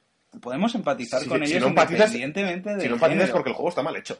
Exacto. No, no por otra cosa. Y luego el diseño me encanta. De ella y del padre adoptivo. que El si diseño artístico, si no me equivoco, corre a cuenta de una artista muy muy buena que hay por- que podemos ver por internet que se llama Lois. Hostia, Te la recomiendo que eches Sí, sí, sí, un desde ojo a su trabajo porque Es que los paisajes, Es que se el nota. diseño, de- todo, todo, todo, es espectacular. Y luego, pues que también tiene crítica, ¿no? El, el juego. Como no. Eh, creo que todos estos juegos está resumiendo en crítica y narrativa, ¿no? creo que al final ah, es- era lo que decíamos, ¿no? Que vamos como en líneas paralelas. No nos hemos tocado mucho, pero bueno, es que nosotros es nuestra mierda, ¿no? La crítica y la narrativa y el, y el metalenguaje. Claro. Y tampoco quiero extenderme más porque hemos estado hablando un buen rato, pero el Horizon habla por sí mismo. Por algo ha ganado los premios que ha ganado y yo resaltar sobre todo eso, el tema del sandbox. Y luego hay otra cosa muy interesante como juego de rol. eh, aunque tú puedas subir de nivel, no pasa lo típico de te chetas, farmeas a tope y ya está, te lo pasas. No, no, no. Tu habilidad es muy importante. Eso me parece brutal, porque no dejas de estar jugando a un videojuego, Claro. tiene componente de videojuego de acción. Que tiene otra crítica con el Witcher. El Witcher se supone que tú eres un, un brujo que eres la hostia. Yo creo que el de Witcher necesitaría más habilidad y menos eh, subidas de nivel. Porque con Aloy, si tú compras habilidades pero no lo manejas muy bien, al final hay batallas que son insufribles. Eso es Y, interesante. y recolectas, porque encima tú necesitas, para conseguir armas y munición, necesitas tener material, objetos, y si te quedas sin a mitad de batalla, te has quedado sin munición. Apáñate la vida. Y eso, el Witcher, se supone que eres ya un dios. Entonces, la habilidad tendría que ser más importante que dedicarte a subir niveles. No sé si me explico. Y al final el sistema de juego lo, lo, lo encalza por ese camino. Y al final tiene otros fallos el Witcher que no vamos a comentar ahora porque no, no estamos hablando de ese juego. No hago más que hacer referencias a él. Pero es verdad que, que el Horizon le gana ahí. Aparte de porque no sea machista, entre otras cosas. Yo no tengo mucho que preguntarte del juego porque quiero jugarlo, quiero vivir la experiencia y, y espero que sea una de, de mis más tempranas adquisiciones de lo, de lo que viene ahora, ¿no? De lo que tengo pendiente ahora. Pero sí que es verdad que hablando con más personas sobre el juego, me han comentado lo de la habilidad, cómo ellos empezaban y a base de encontrar materiales y munición y armamento, con poquito nivel, por así decirlo, con poquitas habilidades hacían grandes cosas porque se les daba bien manejar al hoy. Y eso me parece muy interesante. También enfatiza un poco el sentido de supervivencia que creo que tiene el juego, ¿no? Si no Sí. me equivoco. Sí. No es excesivo, pero sí, es importante ese factor. Sin lugar a dudas, uno de los juegazos de la generación. Me parece un juego brutal, aunque diga mucho brutal, ya, ya os Bueno. habéis dado cuenta de que es, es mi palabra para tenerlo en el top 1. Bueno, va, te toca. Mi top 1, Aunque ya me lo imagino. ya te lo imaginas, ¿eh? Hombre. Es que ya sabes de, de por qué pío cogeo. Bueno, mi top 1 mm, está bastante claro en realidad y tengo unas razones muy similares a las tuyas con el Horizon, que es el de Legend of Zelda Breath of the Wild. lo sabía. Está claro, ¿no? Es un juego que he esperado mucho tiempo. Es un juego que me gusta cómo coge la fórmula de Zelda y la retuerce. Hay, hay bastantes personas que a las que no les ha gustado ese giro. Pero a mí me ha parecido un giro interesante. Me ha gustado volver a las raíces de ese primer Zelda en el que tenías un mapa enorme por Qué el bueno. que perderte. Sí, y no- sí. y a, a pesar de que era por las limitaciones de la época, no sabías muy bien por dónde ir, ¿no? El Breath of the Wild te invita a eso. Es un juego que es lo que has dicho tú con el mapa del Horizon. El mapa importa todo. Está construido, pensado desde el primer milímetro al último. Cada Es que es importantísimo para hacer un buen juego de rol. Es que cada zona tiene su encanto, cada zona está conectada. El hecho de que, de que el tiempo del juego afecte globalmente a todo el mapa, aunque tú estés en la otra punta de donde está cayendo una tormenta. Y ver cómo esa tormenta se va acercando poco a poco a la zona en la que tú estás. Es un juego que, dentro de todo, porque tampoco tiene una gran historia, incluso dentro de los Zeldas, se ha vendido un poco como que es el Zelda con la mejor historia. Yo no pienso que sea así, pienso que hay celdas como por ejemplo el, el Majora's Mask, que es un juego súper psicológico, o el propio Ocarina of Time, que, que también se le- ahora se le dan muchas tortas y tal, ¿no? Bueno, Como lo que pasa con el Final 7. lo estaba diría, ¿no? pensando, lo estaba pensando, sí. Son dos juegos en concreto dentro de la saga que pienso que tienen mejor historia que, que el Breath of the Wild al final. Pero el Breath of the Wild es un juego que te hace empatizar con el universo Zelda como, ambientalmente hablando, como otras entregas no hacen. Y me parece que es un juego de detalles. Mm, Detalles, detalles. Detalles. A mí, a mí me ha relajado muchísimo conectar la consola y simplemente darme una vuelta con el caballo para explorar un territorio que todavía no tengo analizado en el mapa y Hmm. ver qué hay simplemente, ver si hay enemigos débiles, si hay tesoros, si hay templos, la sensación de recolectar materiales para cocinarme algo, trepar esa montaña que veo demasiado alta para mis habilidades, pero si me esfuerzo, ¿qué habrá arriba? ¿Habrá un NPC? ¿Habrá un tesoro? ¿Un nuevo templo? Mm, ¿Ese lugar en el que está cayendo una tormenta? ¿Por qué está cayendo la tormenta ahí? Quiero ir a ver qué pasa. Quiero utilizar el modo foto también que dispone del juego para disfrutar un poco de la naturaleza, investigar sobre la fauna de Hyrule, ¿no? O sea, es un juego... Hyrule. Hyrule, Hyrule. Irule, tío. Irule, el Irule. Es, es un juego que, que se basa en los detalles, para mí. O sea, eso de que dos NPCs están buscando setas y van por un camino buscando setas, te los encuentras, Eso me lo decías, es verdad. te vas al pueblo de la otra punta, Qué bueno. coges tu caballo, Eso me parece un detalle. vuelves hacia atrás y están los dos personajes buscando setas metros adelante de donde estaban haciéndolo. O sea, han avanzado realmente. Qué guay. O tú es, te estás enfrentando a unos enemigos eso es para quitarse el sombrero. aparecen dos aventureros random y te ayudan. O al revés, o te atacan, o... Hay una serie de casualidades que eso abre una ventana, por otra parte, al otro concepto que me gusta del juego, que es que como tiene tanta libertad, la dificultad es un poco efímera. Puede ser tan difícil como tú quieras. Puedes ir con bajo equipamiento o ser el maestro recolector e ir hasta los dientes. ¿Vale? O sea, la, Eso su- suele ser yo. la dificultad es muy maleable en eso. Y aparte el juego prácticamente todo es, es consumible, todo tiene unos usos. Se degradan, las armas se degradan, Ajá. etc. ¿Vale? Incluso el arma por excelencia del juego, que es la espada maestra, tiene usos y aunque luego se repara automáticamente, tienes que saber administrarte los recursos que tienes, ¿no? Sí, porque Cuando más débil esté, peor pegará, supongo. Exacto. Hay armas que afectan a, a diferentes enemigos. Bueno, eso es lo típico Sí. de un RPG. Pero lo que me gusta es que el juego te plantea pequeños retos y tiene y es como un bricomanía. ¿Sabes? Es como un bricomanía en el sentido Hoy, de- en Bricomanía, Exacto. En el sentido, hoy en bricomanía vamos a ver cómo superar este muro. Y lo tenemos que hacer a bombazos. Podemos usar las bombas o podemos usar un arma de fuego con tal objeto del escenario Ajá. para cargarlo, para hacer tal, utilizar los trucos de los que disponemos. Y es un poco, montate tu propia aventura. O sea, pro- el problema parte del punto A y tienes que llegar al punto B. Para llegar al punto B hay una ruta que los desarrolladores han pensado y luego está la ruta que tú quieras solucionar. La, bueno. la- la ruta que tú quieras tomar. Y eso es brutal porque se aplica a todos los momentos del juego. Y pienso que es muy valorable, un juego accesible para cualquier tipo de jugador y personalmente un juego que me ha mantenido conectado a la Switch muchísimas horas por el simple gozo de estar dando vueltas por ese mundo mágico. Lo tienes amortizado. Eso es muy importante. Amor- que, con lo caros amortizadísimo. que están ahora los juegos. Quizá no sea el Zelda más redondo en cuanto a la historia que te cuenta, ¿no? Mm, tampoco creo que ofrezca un reto, la historia principal no ofrece un reto superior, pero ofrece cosas que otros Zelda no, y al final, dentro de la saga Zelda, es un poco lo que buscas, que cada entrega te exprese algo. Pues y sí. una, una última cosa que me gustaría comentar es la figura de la princesa Zelda, que considero que la Zelda de este juego, si no la mejor, es de las mejores, porque es un personaje con el que consigues empatizar tanto por medio de los recuerdos de ella que vas encontrando, que me parece que la definen como en otras entregas no la han definido y que realmente te dan ganas de que por fin hagan un Zelda protagonizado por, Por Zelda. por Zelda. Porque se puede hacer, porque se Hoy tanto que se ya, puede ya hacer. se demostró en anteriores entregas.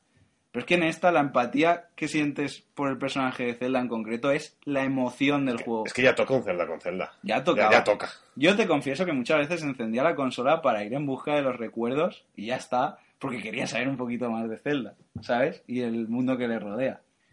Para mí, un juego inolvidable y dentro de mi catálogo personal, un juego que siempre se va a quedar ahí.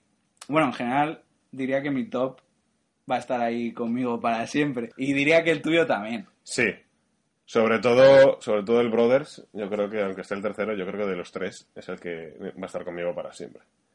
Es brutal, pero Es, es inolvidable. Quizás los otros dos, el Mafia 3 menos y el Horizon va a ser un referente mucho tiempo y se quedará también, pero el Brothers, desde luego, sí que va a estar conmigo. Yo si los tuviera que resumir, te diría que el Nier, el lenguaje de los videojuegos, el Danganronpa, la historia y la metanarrativa y el tratamiento de personajes. Y el Zelda, la ambientación, la libertad, la naturaleza y el hacerlo tú mismo. Brutal. Pues yo, en vez de resumir, me voy a beber un vaso de agua que ya va tocando y ponemos musiquita y ya Y continuamos. ale, para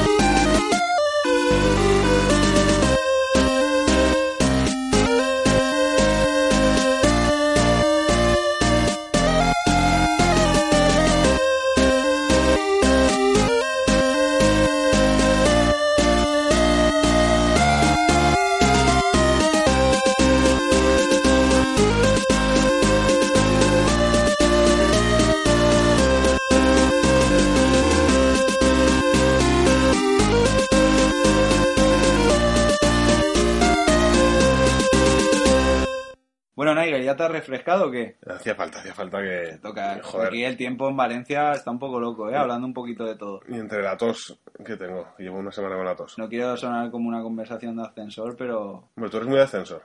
Al séptimo no sé si llegas a lo, lo pulsar, ¿no? dices, lo dices por la altura, ¿no? Básicamente. O sea, tú eres el quinto y yo me quedo en la planta baja. Algo así, algo así. A ver, hemos hablado casi todo bondades, ¿no? Llega, llega un momento de, soltar un par de zascas aquí, que tú eres especialista Hombre, en eso. yo ya he dejado algunos, pero hay que seguir diciendo. Ah, pero esta vez te toca empezar a ti. Vale, va, yo empiezo repartiendo mis zascas, ¿vale? Decepciones de este año. A ver, el concepto de decepción en sí habría que matizarlo Sí, claro. ¿no? según el juego. Pero bueno, para no andarnos por las ramas. Mi mayor decepción de este año ha sido el Sonic Forces. Sonic, Con lo que eres tú de Sonic. yo, los que me conocen saben que soy muy de Sega, muy de Sonic. Yo con Sonic hasta la muerte, pero siempre he sido muy crítico con Sonic. Y si bien Sonic Generations me pareció un juegazo en su momento, para homenajear al, al erizo azul, Sonic Forces me parece que es un juego hecho a correprisa para intentar hacer un homenaje que no deja de ser un poco refrito del Generations, ¿vale? Pero se queda a medias tintas. Tienen diseños de niveles buenos, junto con otros que son absolutamente desastrosos. Y diría que lo peor del juego es lo en serio que se ha tomado el hacer una historia basada un poco en los memes de internet. ¡Hostia! Me explico, o sea, es una historia que intenta ser como demasiado madura, demasiado seria, ¿no? Tiene ese componente edgy un poco que dices tú, ostras, pero esto realmente le pega a Sonic. Quizá el Sonic Team ha llevado la broma de, de la oscuridad de personajes como Shadow y tal, Hmm. Como demasiado lejos. O sea, nos introduce a un personaje que se llama Infinite, que es el colmo de lo edgy. O sea, es que solo, solo verlo ya te corta. Te corta, o sea, es- sangra. Que no es que la idea esté mal per se, pero pienso que el juego se toma demasiado en serio a sí mismo. Sonic siempre ha sido un juego, me refiero a, a las iteraciones antiguas, Sí, sí. que ha tenido un componente educativo, en cierta manera. Siempre ha sido un juego naturalista, en el que tú manejas a un animal Y salvas animales. y salvas animales. Y ahora estamos en un juego en el que el malo ha dominado prácticamente el mundo. Eh, hay un personaje que está castigado por su propia vida y se dedica a, in- a invocarte personajes villanos de toda la saga Sonic y caen clichés. Que no es que esté mal, porque no deja de ser un plataformas y un juego también para niños. Yo creo que han estirado el chicle. Han llevado la broma un poquito demasiado lejos y pienso que tenían que haber tostado el juego un poco más. Porque en cuanto a jugabilidad, que al final es a lo que vas, Una vuelta y vuelta. al final es a lo que vas en Sonic, Se podía haber hecho mucho más. Luego, mi otra decepción, pese a que es mi juego número uno en el top, es el DLC del Breath of the Wild. Uh. El DLC Es que los DLCs... son, son los 20 euros que más a desagusto me he gastado este año. Sinceramente. O sea, no es que sea un contenido malo per se, pero pienso, aparte de que podría haber estado integrado dentro del juego base, que no se arriesga. Te mete retos que tienen dificultad artificial, como jugar diferentes zonas de combate y de investigación con enemigos con un corazón, con un punto de vida prácticamente. No mete mecánicas frescas. Sí que es verdad que mete algunos segmentos de historia que son interesantes, pero que podían haber estado perfectamente metidos en el juego original. Y pienso que, ante todo, desaprovecha la oportunidad de haber podido meter un segmento jugable con la princesa Zelda, en concreto. Al final no deja de ser más retos Yo creo, con... yo creo que podría haber aprovechado y hace- hacerse un DLC con Zelda Exacto. y es una buena beta para hacerlo en el futuro. ¿No? Pienso, ¿eh? Podría haber sido una opción. Yo creo que yo creo que esa hubiera sido la opción más correcta. Pero nos han querido mojar, han querido meter otro tipo de contenido Qué mal. y para mí a mí no me ha llenado. Ha sido una de las decepciones para mí. Dentro de- del, del- ya te digo, es un juego que me ha encantado, pero eso Yo creo que hay que criticar lo que hay que criticar. partiendo de una base que ya sabemos que los DLCs están para sacar el dinero, que eso no lo descubrimos en América, eh, están muy desaprovechados. La mayoría. Hay DLCs Sí. buenos siempre. Pero el DLC debería de ser una prueba por la que por un módico precio voy a intentar hacer algo nuevo y si va bien puedo usarlo para una segunda parte, una tercera parte, para Exacto. en cualquier otro juego. La versión de- del juego desde el punto de vista del otro personaje. No sé, eh, aportar algo diferente que la gente puede eh, gastarse ese dinero que si le sale mal no se ha gastado los 60, 70 euros. Claro, yo pienso que, que este juego no lo consigue con su DLC. Y siendo que es uno de los primeros DLCs así fuertes que tenemos en Nintendo, y en concreto en la Switch, uff, a mí me ha tirado un poco para atrás. Pero Eh, bueno, mec. Eh, y luego eh, mi última decepción, mm, no es que creo que el juego sea un completo desastre, tú lo compartes conmigo, pero es el Final Fantasy XV. Uf, pero es un desastre al 80%. El Final Fantasy XV entiendo la intención del juego, entiendo el sentimiento de camaradería que quiere demostrar el juego. O sea, Sí, pienso que el sí. juego es muy bueno demostrando lo que es un grupo de amigos y sus vivencias. En eso es muy bueno, pero te voy a dejar hablar a ti un poco. No, no, tranquilo, sigue, pero sigue. pero yo... creo que fallan muchas cosas. Fallan muchas cosas. El managing de sus capítulos, o sea, cómo se distribuye los capítulos, Eso es fatal, son 15 capítulos y podrían haber sido 5. claro, no... 5 no, ¿qué, qué pasa de todo? ¿Del, del 8 al 15 o del 9 al 15? Eh, Esos son 6, 6 7. Los otros 6 o 7 capítulos iniciales los puedes resumir en dos. Claro, son para que vivas con el grupo, con el viaje, con el camping, con eh, esos lazos de amistad tan fuertes que están muy bien representados, pero que pienso que a la vez se desvirtúan bastante de lo que la historia principal quiere abarcar. Es Entonces, que hay- la hay historia principal tarda mucho en avanzar. Claro, hay un conflicto ahí. Y luego en cuanto a mecánicas, pues sinceramente me me ha parecido un juego que se veía venir, se veía venir porque bastante han hecho con lo que tenían, pero se veía venir que está... Está siendo muy bueno. ¿eh? Está siendo muy bueno. Estoy siendo muy bueno. Bueno, por y bueno, por y malo, ¿no? Aquí un poco. A ver, Yo- eh, A mí no me convenció. quiero decir, tú coges el Final 13, que a mí el 1 y el 2, la primera y la segunda parte del 13, pueden tener un pase por según qué cosas, por la historia del primero, por los temas del viaje en el segundo, pero ya se está viendo venir desde hace tiempo la mecánica de los Final Fantasy de ser un juego para todos los públicos. En el 15 dejas el círculo apretado y te lo pasas. Sí, es verdad. Tiene poco contenido de dificultad dentro de la historia principal. Claro. La cámara también en muchos momentos es un desastre, ¿eh? Yo me costaba seguir el ritmo de, los, co- de ciertos combates en concreto.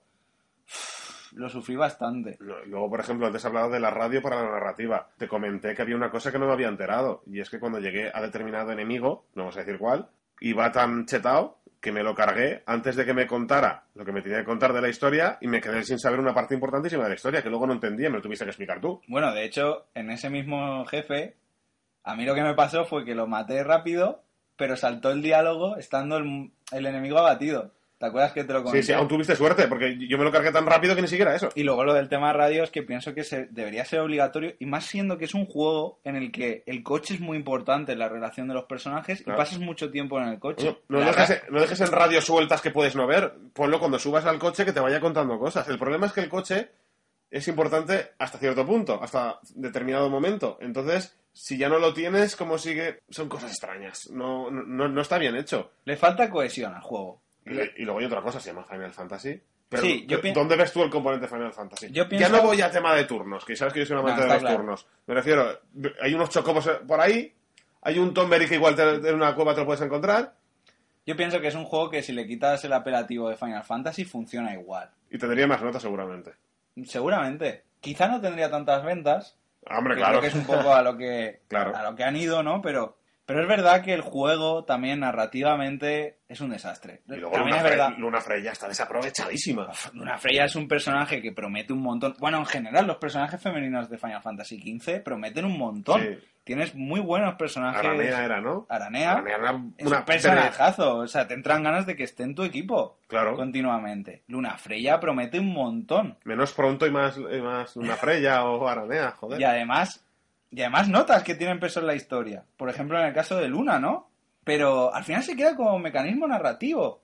Y dices tú, ¿pero por qué? Otra vez, otra vez se ha transformado en un objeto narrativo. No puede ser. No, no convence. Yo creo que es que no sabían qué querían hacer, porque de repente es- un sandbox que de repente es un juego pasillero, porque hacia los últimos Sí, que- eh. episodios de repente va- te cambian. Y empieza a trastear con varios géneros. Entonces cuando no- no- cuando no tienes claro qué eres, por lo que decías tú, cuando no tienes claro qué eres, pues salen estas cosas. No Que- sabes qué hacer con el elemento narrativo y lo acabas usando como mera guía para que avance el juego a Luna. Eh, Aranea de repente parece que de repente se va y no y en y otros no juegos cohesión. en otros juegos ha pasado. Tal personaje era bueno, pero es malo, pero es malo, pero es bueno. Te quedas con saber, no saber más bien. cosas. El enemigo principal de la historia mm, Sí. se queda cojo. A mí el diseño me encanta el diseño. Incluso su historia promete un montón. Promete, pero, un pero promete, pero eh, muy bueno. te pero falta más. Quita capítulos del principio Exacto. en los que no hay nada y mete más historia ahí. Falta que no te lo metan como enlatado. Está todo enlatado ahí y empiezas a decir, ostras, y esto, y esto, y esto. Uy, ¿esto de dónde sale? ¿Y esto por aquí? Y claro, al final, ¿qué pasa? Que realmente con lo que te quedas es con la sensación de- del grupo de amigos. Y oye, puede que Final 15 sea eso. Es que se- yo- Está, sí, está- es eso. está bien que sea así. Puede que sea la sensación de, de vivir las aventuras de un grupo de amigos y, y el significado de una amistad muy cerrada. Y me parece muy Sí, bien. una boy band de toda la vida. Pero debería basarse en eso incluso más. Porque lo que no es eso está muy cojo en el juego. Y sigue siendo una parte importante del juego. Claro, ¿Sabes? porque quiere ser un- una, como una road movie, pero en- en Exacto. videojuego, pero tampoco haces bien que sea una road movie, porque decíamos del coche. Entonces, Claro. aclárate, no pretendes ser tantas cosas, y si quieres ser una experiencia con amigos, sé solo una experiencia con amigos. Exacto. Yo soy partidario de que los videojuegos se experimenten. Ni el automata experimenta un montón, pero tiene claro lo que hace. Yo Eso pienso es. que Final 15 experimenta sin tener claro lo que Si ni siquiera tenía claro que los personajes, ¿cuántas veces cambiaron de diseño? Y lo que le pasó a la pobre Cindy, que Exacto. la han sexualizado más no poder. Exacto. Es En- que... en- Es, es un ejemplo como otro cualquiera, pero es que si no tienes claro ni siquiera cómo, cómo van a ser tus personajes y les cambias el vestuario y ahora les cambias así. Sí, demasiados cambios para Y- al final la chicha que ha aportado. Y si, de mismo modo, si quieres que crezcan los personajes y que al final sean mayores, Sí, eso es muy importante. es muy importante. Y hemos hecho un spoiler, pero lo siento, a estas alturas... A estas alturas ya se sabe, incluso por la portada de la nueva Royal Edition, Cierto, que por cierto. cierto hay que comentar que Ah, sí. también les encanta ordeñar a la vaca, porque eso de hacerme cuatro DLCs, uno por cada personaje, y que a este año 2018 recientemente se hayan anunciado que va a haber otros cuatro DLCs, Es que tú fíjate, tío, ya está. esos cuatro me hubieran parecido bien que se hubieran cargado los cuatro iniciales y, y te pones estos. Por lo que te comentaba antes, porque aquí sí que te aportan algo. Si haces uno de Luna, uno de Aranea, uno de Ardyn, exacto. y el otro no me acuerdo de quién era. El otro es de Noctis, pero Vale. o sea, que a mí la decisión de Noctis en concreto no me parece bien porque una de las cosas buenas que tiene Final 15 es su final para mí. Y yo estoy de acuerdo. El, El Final final. 15 tiene un, un final Fue como, espectacular. fue como en su momento la- el impacto del final del Final 10 para mí. Sí, sí, sí, estoy de acuerdo. Y entonces, Cuidado Bueno. que un Final 15-2. no voy a hacer spoiler, pero el DLC parte de poner una historia alternativa a ese final. Oye, pues ¿qué quieres que te diga? Tomaste riesgos ¿no? Por lo que decía del Danganronpa V3, Mm. tomaste riesgos y a veces esos riesgos hay que asumirlos. Claro. Pero a lo que voy es que si en vez de haber hecho el de Noctis, el de Gladio, y los DLCs son historias aparte, Mm. que no profundizan más en esa relación de grupo, mete directamente los de Luna, que son personajes que no has podido controlar, mira a ver qué feedback tienes con la gente, porque igual luego puedes hacer un juego sobre Luna, que espero que no, porque esta historia yo creo que tiene que acabar ya. Se Sí, vamos aquí. ya a Final 16, por favor. Claro, pero que aportes algo, ¿sabes? Sí. Porque estás continuamente sin tener claro qué quieres hacer. No sabían qué hacer. El mapa tampoco creo que lo tenían claro. Por eso está tan vacío en algunos sitios. Estoy de acuerdo. Es un juego que se ha ido construyendo con el tiempo y para los que lo jugamos, nada más salir, es una experiencia con la que cuesta reconciliarse, por así decirlo. Encima ven- venimos del 13-3, que es el mayor despropósito que ha habido. No me quiero enrollar con los Final Fantasy porque si yo empiezo a hablar de los Final Fantasy sabemos Bueno, voy a aprovechar, Sí, sí, voy a sí, aprovechar para, ya que ha salido el remaster, que le des al Final 12 y te reconcilies con el Final 12 y con el mundo de Ivalice. Me lo tienes que dejar y le daré una segunda oportunidad que tengo la guía además. Vale, vamos a dejar de despoticar el Final 15. Sí, te comento rápidamente mis decepciones, eh, aparte del Final 15. Lo voy a ser muy, muy, muy, muy breve, porque son detalles, básicamente, mis decepciones. Voy a hablar del Batman Telltale, que me gustó muchísimo, pero la decepción fue el capítulo final, que estaba fatalmente traducido. Y como yo bebo de eso, me parece que es una cosa que, hay que cuidar muy bien. Ya habían partes que no estaban traducidas y me perdía, o que la traducción eh, parecía hecha por, con todos mis respetos, a, a los fans que doblan eh, series de animación, que se les escapan cosas. Había de- leído de algo de eso y me sorprendió, porque una franquicia como Batman y siendo de Telltale, Y además, eh, Curioso, yo ¿eh? el juego me lo compré, eh, es un juego físico, lo tengo para la Play 4, que no es ningún parche ni nada. Sí, sí. Por eso lo digo. Pero esto es un juegazo. Si tú lo puedes jugar en inglés, te va a parecer espectacular. Pero eh, la traducción había que comentarla. Y luego el Witcher 3, que me parece que es un gran juego, pero que hay que tener mucho cuidado con a quién se lo recomendamos. Porque es un juego que lo tienen que jugar personas con las ideas muy claras, porque es un juego muy machista, muy sexista. A mí no, no me afecta en el sentido de que sé que está mal lo que está pasando, pero si lo juegan determinados chavales o determinadas personas, pues yo creo que ahí deberían haber ido con mucho más cuidado. sí, es como en su, en su momento God of War, ¿no? Hmm. Que te empoderaba ya a Kratos y ese machismo implícito, bueno, más que implícito, explícito. No, no, el completamente. Witcher 3 es explícito totalmente, pero totalmente. Ya no solo por el trato con la mujer, sino las relaciones de, de ellas contigo, de, de Geralt con ellas. Hay mucho peligro ahí con, con hacer de, un, de Geralt un Kratos, a pesar de, de lo que te quiera contar el juego, ¿no? Hmm. Y creo que los personajes femeninos de, de Witcher 3 yo no he, jugado, no he jugado, pero así a simple vista parecen interesantes. Son muy interesantes, vienen de unos libros que teniendo el bagaje que tienes de siete libros, pues son personajes muy fuertes que tienen mucho que contar y no sé, no lo cogen.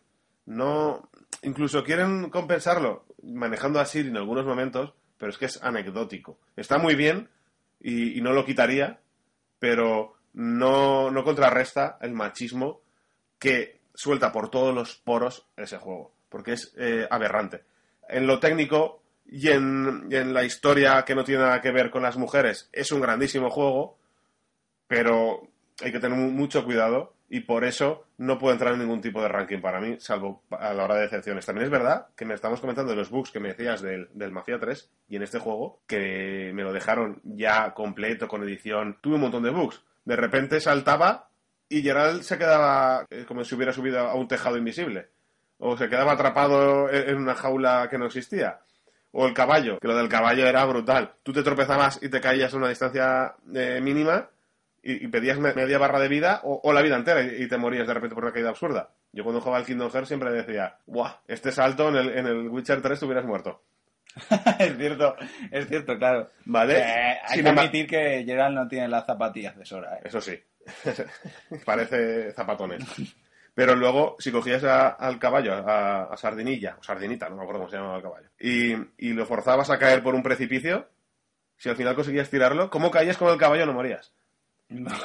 bueno, cuestionable. Eh, ¿Sabes? Son Desde cosas que... No, pero desde luego lo que es terrible es eh, ese trato que has dicho tú, ese Hmm. trato machista dentro del desarrollo narrativo del juego Sí. y que ya basta, desarrolladores, ya basta. O sea, esto hay que hacérselo mirar. Sí, porque se escudan con lo que decíamos antes, con... No, es que es, es la época. ¿Qué época? Si esto es ficción. Si es que es eso, al final es eso y, Y bueno, era lo que hablábamos, ¿no? Personajes como Aloy hacen falta.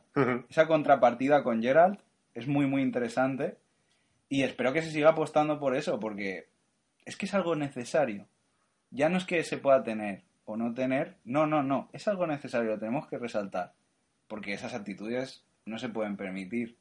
Ya estamos en un momento en el que hay que cambiar.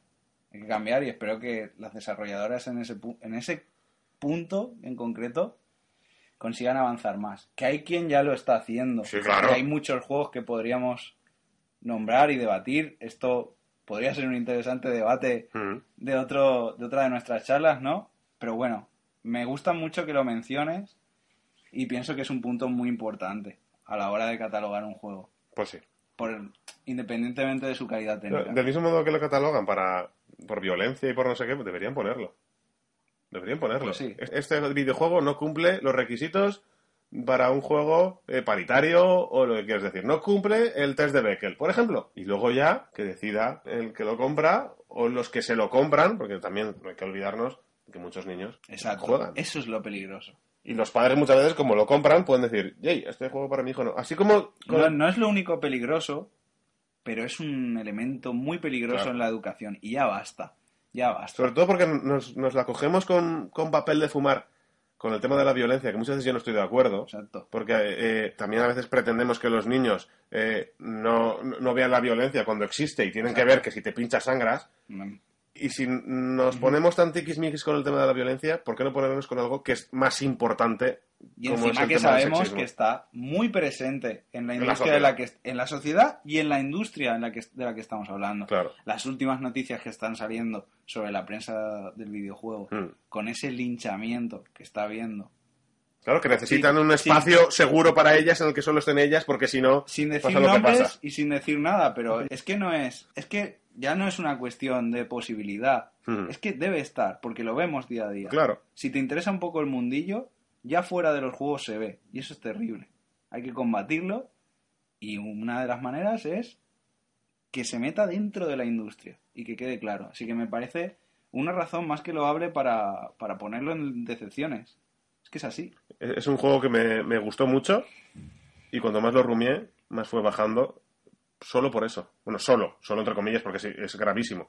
Pero que si no lo piensas, te puede parecer una obra de arte. Pero es que no puede, una obra de arte no puede ser así. Pues me parece chapó. Chapó lo que has dicho. Me ha parecido una charla muy interesante. Me lo paso muy bien, que es lo importante. Sí, sí, sí, todo. O sea, es que hablar contigo siempre es culturizarse. Es, es lo que me pasa. Nos, nos pasa a los dos y nos pasa el tiempo, nos pasa el tiempo y dices, madre mía, estamos hablando desde hace no sé es cuánto que tiempo". es lo que nos pasa, ¿no? O sea, que teníamos otro apartado y vamos a hablar también de las sorpresas de 2017, pero yo pienso que es mejor que lo dejemos para, sí, sí, para mejor, otro momento, mejor ¿no? que, que a saber quién llega hasta aquí. ¿Quién va a llegar hasta aquí? A saber quién ha llegado hasta aquí, pero bueno, Un pine. Vamos a hacer como un premio para los que lleguen hasta el final. ¿qué se te ocurre? No lo sé, pero Lo pensaremos, lo, lo, pensaremos. lo pensaremos y, y para siguientes Si podcasts, alguien se queda para la siguiente, entonces diremos qué frase dijimos y quien lo diga le daremos un premio para ese espartano o espartana que consiguió quedarse hasta el final del podcast y nos aguantó el chaparrón que hemos soltado. es que tú y yo nos ponemos a hablar y no hay quien nos pare, ¿eh? Me lo he pasado muy bien. Sí. Creo que ha sido súper interesante. Por lo menos para nosotros. Por lo menos para nosotros. Igual para los que nos están escuchando no, pero para nosotros sí. Y a los oyentes, eh, muchas gracias por habernos escuchado. Por descontado. Estamos empezando con esto y esperamos que, que os hayamos entretenido, aunque sea un mínimo, y que si os ha gustado y tenéis algo que aportar, tenéis nuestras redes, vamos a juntar eh, todas las maneras mm, de las que podéis disponer de nuestro contacto. Y nada, mm, si queréis dejar algo de feedback, todo bienvenido. y- Suscribíos para que os lleguen los nuevos podcasts, aunque por redes sociales también lo iremos diciendo. Quizá próximamente hayan más voces, ¿no? Que eso siempre, Eso está- siempre está eso bien. siempre lo hemos dicho. Comentaremos el 2018, que a qué estamos jugando, Exacto. a qué le tenemos muchas ganas. Dejaremos las sorpresas de 2017 para la próxima, Sí. seguramente. Y nada, muchas gracias. Y seguimos hablando, ¿no, Álvaro? Sí, que nos sigan en Twitter, que es muy importante. Muy, muy importante. Eh, A todo esto tú pillaste las entradas para, para la peli con, con antelación, ¿no? Para Infinity War. Infinity War, sí, sí. ¿Las tienes de hace dos meses? Eh, Sí, sí, o sea, yo cuando se pudo comprar, ya, ya fui a comprármela porque es que, a ver, Eres un rayado, tío.